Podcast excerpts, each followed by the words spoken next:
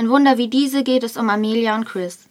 Sie lernen sich in einem Einkaufsmarkt kennen, wo Chris arbeitet und Amelia anfangen will zu arbeiten. Dieses Buch wird aus Amelias sowie auch aus Chris Sicht erzählt, was sehr spannende Einblicke in die unterschiedlichen Lebenssituationen der beiden eröffnet.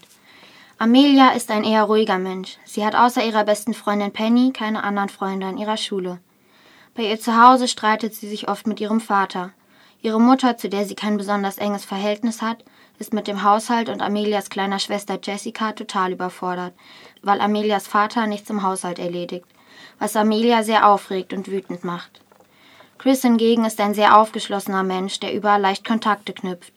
Nach der Arbeit im Land der Träume, wie er den Einkaufsmarkt nennt, in dem er jobbt, geht er mit seinen Kollegen und Freunden fast jeden Abend was trinken. Er will von zu Hause ausziehen, hat aber sein Studium noch nicht in der Tasche. Nachdem sich Amelia und Chris im Land der Träume kennengelernt haben, verstehen sich die beiden immer besser. Sie haben den gleichen Humor, gehen nach der Arbeit zusammen Pizza essen und reden über ihre Schwächen, Kanten, was sie nervt und was sie mögen. Sie reden über Bücher, Geschichten, die Amelia für die Schule lesen muss. Chris bietet Amelia auch oft an, mit ihm und den Kollegen feiern zu gehen, doch das traut sich Amelia am Anfang nicht. Amelia verliebt sich in Chris und genießt es sehr, mit ihm zu reden, zu lachen und herumzualbern.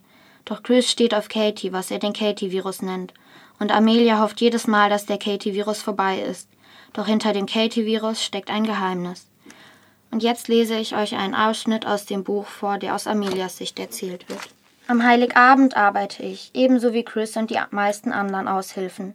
Seine Schicht endet eine Stunde vor meiner, und er braucht eine gute halbe Stunde damit zu, für alle den Woolworth-Clown zu geben. Er schäkert mit den Mädchen, unterhält sich mit verschränkten Armen mit den Vorgesetzten, nickt dabei immer wieder ernsthaft und verständnisvoll, beriet Ed am Service-Schalter zu seinen Chancen im Leben oder dem Fehlen davon. Es war erstaunlich, wie leicht er ein Gespräch anfangen konnte. Ich war nicht die Einzige, die in den Genuss seiner angenehmen, umgänglichen Art kam. Wenn Chris da war, verbreitete er für alle gute Laune. Nachdem er seinen Rundgang beendet hatte, verschwand er für ein paar Minuten zwischen den Gängen, und dann kam er mit einem Blumenstrauß wieder hervor. Er ging an meiner Kasse vorbei, vorbei zum Ausgang.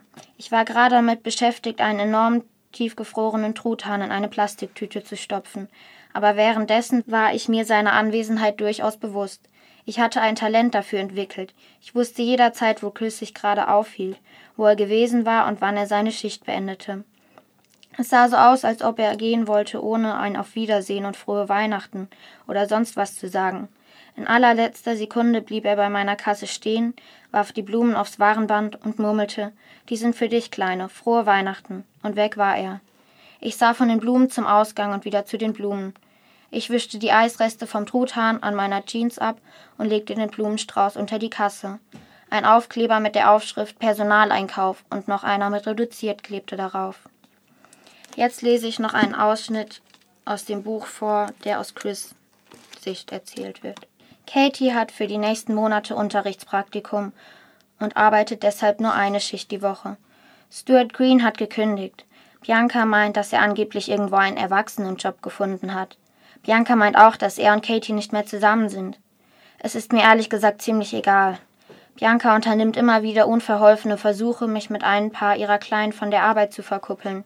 Allen voran Donna und Alana. Beide sind 16, wirken aber älter. Ich verstehe mich ganz gut mit ihnen. Tatsächlich verstehe ich mich mit den meisten Leuten ganz gut, wenn es sein muss. Und ich bin einsam, richtig einsam. Selbst eine Freundin, die mir nicht besonders nahe steht, wäre besser als keine Freundin. Es hat den Anschein, als würde diese Dürreperiode weiter anhalten. Ich muss mir ernsthaft über meine Möglichkeiten Gedanken machen. Dann gibt es noch Amelia, die ich lieber mag als alle anderen. Zeit, das mal hier festzuhalten. Aber sie ist noch so jung. In ein paar Monaten werde ich 22. Ich hoffe, nach der Uni in eine mutige neue Lebensphase einzutreten, und das erscheint mir mit einer 15-Jährigen im Schlepptau recht aussichtslos. Wenn sie nur ein paar Jahre älter wäre, ist sie aber nicht. Mir persönlich hat das Buch sehr gut gefallen, weil es sehr schön und real geschrieben ist und ich oft mit den Personen mitfühlen konnte. Amelia und Chris sind zwei Personen, die ich sehr schnell mochte. Nachdem ich das Buch zu Ende gelesen hatte, war ich sehr traurig, dass die Geschichte nicht weitergeht.